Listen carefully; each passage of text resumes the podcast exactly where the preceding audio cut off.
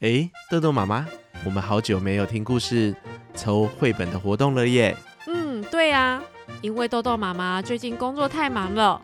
好消息是，豆豆妈妈有争取到证书活动哦。真的吗？